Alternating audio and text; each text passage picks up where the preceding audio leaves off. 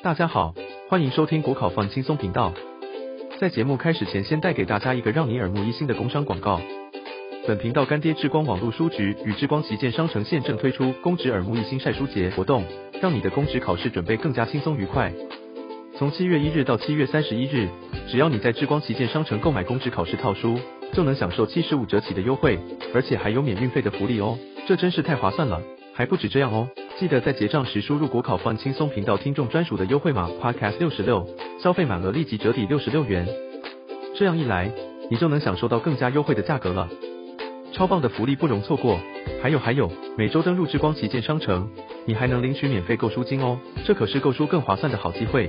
让我们一起抢先登录，把握这个充满惊喜的活动吧！无论你是要考公务员、警察、消防员，还是其他公职。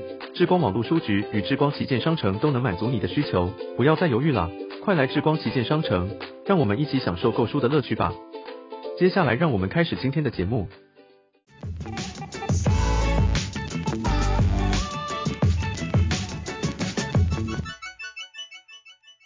好，那我们先谈测验题财务行政的部分。好，财务行政重要考点，也就是说，在测验题的角度挑出几个比较最近爱考而且容易出错的题型或概念。来，第一个呢，有这个叫预算外收支，这个在财务行政还蛮爱考，他会问你说，下列何种概念是属于财务行政的预算外收支？也就是说，不会放在机关的预算的收入跟支出，也就这个是一个预，这是一个行政机关的。收入支出，但是不会编在预算之中。好，其实严格上来讲，当然了，这个答案只有一个，叫信托基金预算赤字，它叫预算外收支，或者说啊，这个不是赤字之外，赤字等于说信托基金它发生赤字，或信托基金的盈余。也就是说啊，中关键字叫信托基金。好，但是我会建议大家不要死背，当你可以死背，我解释一下为什么信托基金，好不好？OK，好，跟各位报告一下。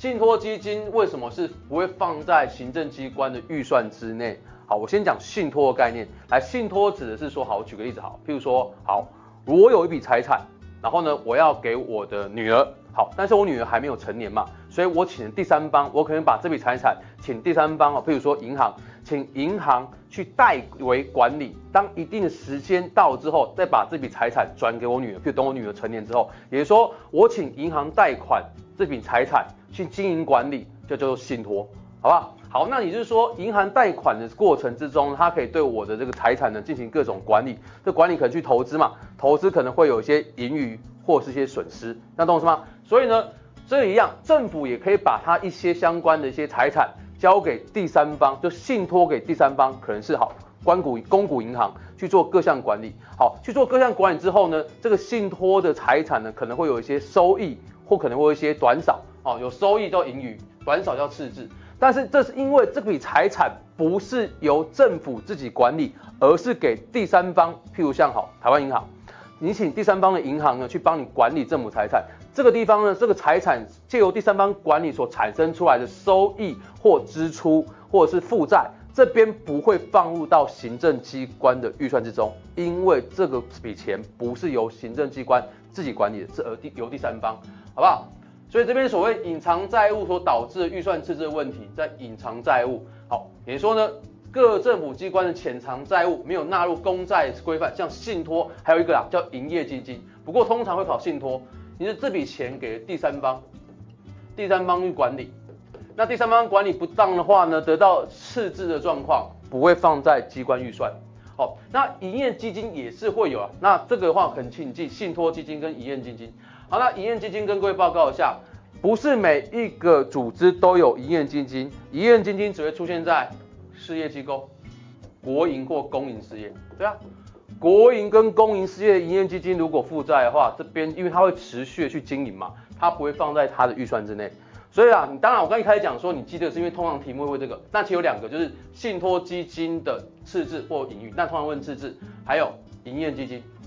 那我特别解释是信托基金，因为信托基金是这笔钱是由第三方去管理，第三方管理得到的赤字，它管理不当得到的赤字不会放到行政机关，因为这笔钱不是行政机关自己去做管理的。OK，这第一个预算外收支。好，第二个很爱考叫做中央统筹分配款。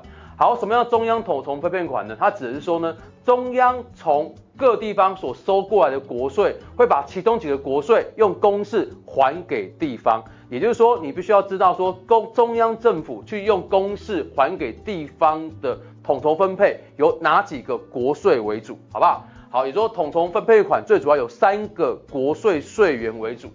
来，第一个叫做营业税，营业税百分之四十。好，什么意思？我举个例子，好，举个例子，譬如说，中央政府在台北市收了，哦，好，譬如举个例子，方便计算哦，不但不会那么少，收了一百万的营业税，也就是说，统筹分配款会用把四十万还给台北市，能懂我意思吗？因为台北市收一百万营业税的话，会把四十万的营业税还给台北市，也就是说呢，营业税百分之四十。好，第二个所得税，所以统统筹分配款第公式第一个税款叫做所得税，所得税二十趴。第三个货物税二十趴。第四个其他税收二十趴。然后跟各位报告一下，最后一考就是考营业税，也就是说中央用公式分配给地方的税款，这些国税里面有三个主要来源，第一个各地方的营业税百分之四十还给地方。第二个，各地方的收过来所得税百分之二十还给各地方；第三个，各地方所收过来的货物税百百分之二十还给地方。所以这时候请记三个：营业税、所得税跟货物税，其他不用管它。然后除里面最爱考就是营业税最多，占百分之四十。好，所以呢，中央用公式分配给地方叫统筹分配款，里面最爱考是它的税源。好，税源。所以第一个，来中央统一发票是百分之四十。好。好，那所得税税收跟货物税税收的相关的款项，OK，好，所得税跟营业税是占百分之十，好不好？那其他的就更占百分之四十。所以营业税请记得，好，营业税记得，OK，好，这是我们中央统筹分配款重要考点。来，接下来，那同样统筹分配款的内涵跟概念我都不特别说了，好不好？因为它基本上呢，你都要知道说它是由中央政府所从各地方收过来的国税里面找几个税款，然后分配还给地方。也就是说，当如果一个地方企业企业越多，人口越多，统筹分配款是越多的哦。那所以新北市一定最多，在台北市，在其他直辖市，县市政府最少。好，接下来，来接下来哦，这个这个其实是我忘记删掉，不好意思，就是说这个其实是留用规定啊，不是统筹分配款，是行政机关预算留用规定。来，这蛮参考。因为呢，通常啊，我们在预算过程，大家也知道嘛，一开始会做预算编列，然后国会审议，然后呢执行，然后决算跟统计。但是通常我们在执行预算过程的时候呢，其实有很多法令规范，但是法令规范其实不会定得太死，因为最重要的原因是在于说，如果定得太死，会让行政机关用钱变得非常的不容易，会让它政策执行出现问题。所以，我们针对行政机关在执行预算过程有进行留用的规定，也说啊，让他钱可以弹性的去流通，避免说呢预算的预算过度僵化，让政策执行变得更加困难。好，那这边的留用规定先跟各位报告一下，虽然放在预算法里面，但是我帮他统整起来，好不好？来几个原则，来我们看完原则说明完之后，再去看里面的规定。来第一个，第一个大原则哈，不同计划。不得留用，OK，很好理解嘛？不同计划是不得留用的，对不对？比如说 A 政策的钱不能都到 B 政策，B 政策 B 政策的钱不能到 A 政策，这很很好理解。好，不过我们这边有一个例外，所以第一个原则有个例外，你只要记得一件事情，是由行政院统筹支拨项目，属于听行政院统筹支拨项目是可以留用的。好，什么意思？譬如说你们财务行政所学过预备金制度。预备金是可以去做留用的哦，为什么？因为预备金是机关先编的以备不时之需的经费跟预算，叫预备金。所以预备金其实它是一个单独的项目，但是如果其他项目钱不够的时候，需要去使用预备金可以动用。所以你就想预备金。好，所以第一个不同计划不得留用，除了统筹支拨项目，也就是说啊，行政院或地方政府，特别是行政院，它统一去使用的，像预备金制度。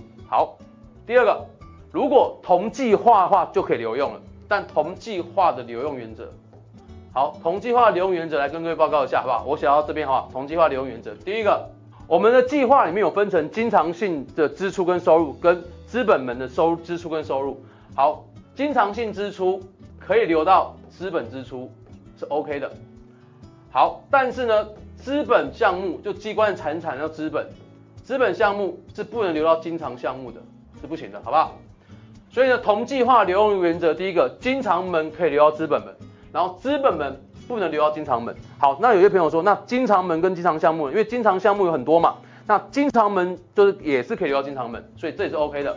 所以经常可流资本，还有经常门，经常门也可以流到经常门，就经常性支出跟收入是 OK 的。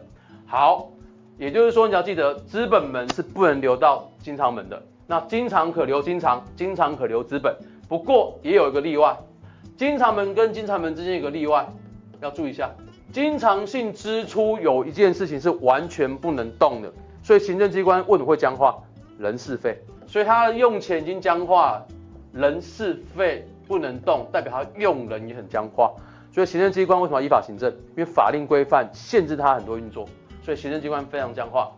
好，那这边第二个你要知道说，但是你去做流进流出这件事情不可能无上限哦，总不能说哦这个机关的项目没钱，这个旁边的项目有钱，完全可以流过来，不行。所以请记得一件事情，记得二十这个是二十趴，流进流出都是百分之二十，好不好？所以呢，第一个不同计划不得流用，例外是行政院统筹支拨项目或是预备金，特别是预备金。第二个，同计划是可以留用，但有几个原则：经常门可以留到经常门，经常门可以留到资本门，但资本门不能留到经常门。然后经常门这个例外是人事费是完全不可动。最后流动的比例，流进流出都是二十趴，都是二十趴，好不好？OK。也就是说，它的这个原则跟各位介绍，还蛮爱考的。好，我们看一下法规的规定。好，来看哦，我把它划擦掉。你看，第一个，同一计划下面各用途科别经费不足，这边带出一件事情，同一计划，所以不同计划不能留用，懂我意思吗？好，而所以后就有提到嘛，就刚好带到这个总预算各机关正式经费不可留用，不同计划不能留用，好不好？但是法定行政院统筹支拨项目跟地域备金不在此限，特别去记预备金。好，接下来我们回到前面的，看哦，其他科目有剩余时，预算法第六条、六十三条哦，跟各项预算执行要点有规定流用限制。好，流入流入不能超过预算的百分之二十，流出也不能超过百分之二十，所以二十二十只要记二十，流进流出不能超过二十。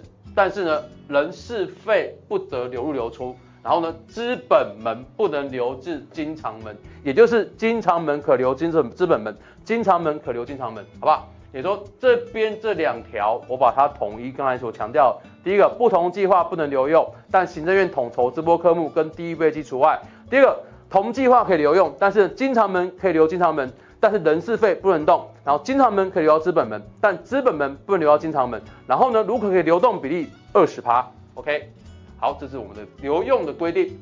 好，接下来来预算审议，来这边指的是在你们测验题在预算审议特别爱考，就是如果立法机关没有办法在预算该审议的时间之内将预算审议完成，该怎么做？你说等于说啊，还记得我们预算法有规定，原则上。立法机关必须在预算会计年度开始前的一个月，将行政院的总预算案审议完成，但通常不事与愿违，往往可能没有办法去审议完，所以知道怎么做？所以总预算如果没有办法年度开始前完成审议，该如何处理？好，跟各位报告一下，我们先不讲预算法，我们先谈实务上各项做法。好，来第一个，沿用上年度预算，好，什么意思呢？来跟各位报告一下。我国其实是使用这个方式沿用上年度预算，什么意思呢？来，这有规定哦，也就是说，除新项目之外，也就去年没有做，今年才有的新项目之外，不管是过去做的项目的支出跟收入，或者是说呢法定支出或政府的公债要去还钱的部分，都照上年度，就先行站上照上年度啊。等待立法院全部审议完成之后，再用新的内容，这样懂是吗？所以我国的话，除了新项目之外，都是沿用上年度预算，待立法院完全审议完成。那举个例子，像我们的六千块发放，其实为什么不能还不能要等它审完？因为它新项目。但旧项目的话，如果立法院还没审完的话，先照去年的，那懂是吗？好，但是有些国家不一样，好不好？来，譬如说，有些国家如果呢立法机关还没有审完，像是美国或法国，美国跟法国会使请行政院先编临时预算，好不好？那这两个方法不不不过不会考那么细，也说，美国跟法国会请行政机关先编临临时预算。然后给立法会审议，先先行透过临时预算去执行。好，第二个方法呢，有些国家会用假预算。好，假预算是指的是由立法院哦，立法院为主体，将以议定没有需要议定的部分或没有必要再去议定部分，先交给行政机关执行的依据。所以假预算是由立法院会认为说，好，这个项目我们已经讨论完了啊，而且另外一个项目是不需要讨论，让行政机关可以去用了。那立法院会主设立假预算，让行政机关先行使用。所以要注意一下，临时预算的主体是行政院，美国跟法国。然后呢，假预算是立法院做主体。那我国是沿用上年度预算。好，所以看我国做法，我国是大方向沿用上年度预算嘛。所以你看哦，来总预算法第五十条，总预算的审议。如果部分未经通过，自总预算全案不能通基在依五十一条期限内完成，行政机关的预算执行有下列规定。来，第一个，收入部分依上年度，然后呢，复实收入。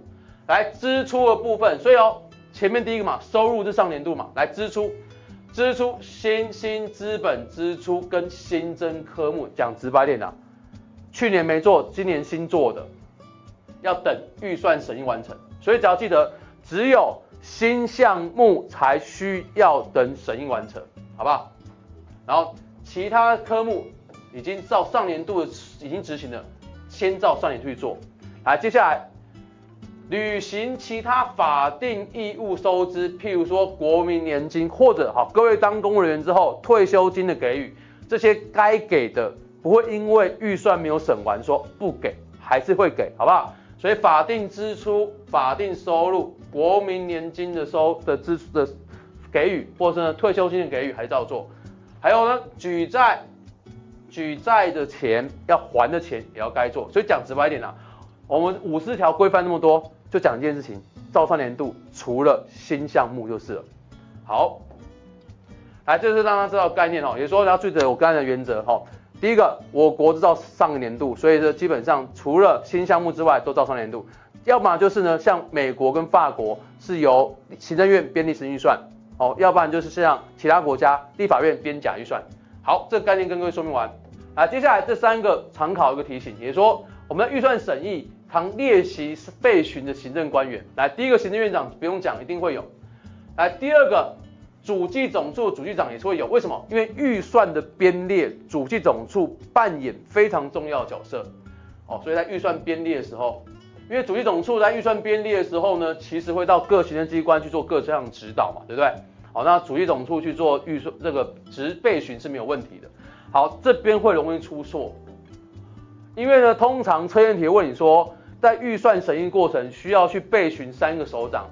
行政院长、主席主计总处的主计长，这个大家没有问题。但第三个财政部长，大家会觉得是另外几个部长，要么选成经济部长，要么选择选择就是另外一个，就是譬如说像是那个经济部长，或者说呢哦人事长。但我觉得选人事长很奇怪，怎么跟人有关？因为有些朋友觉得说，哎预算嘛，那我们人事费是最多。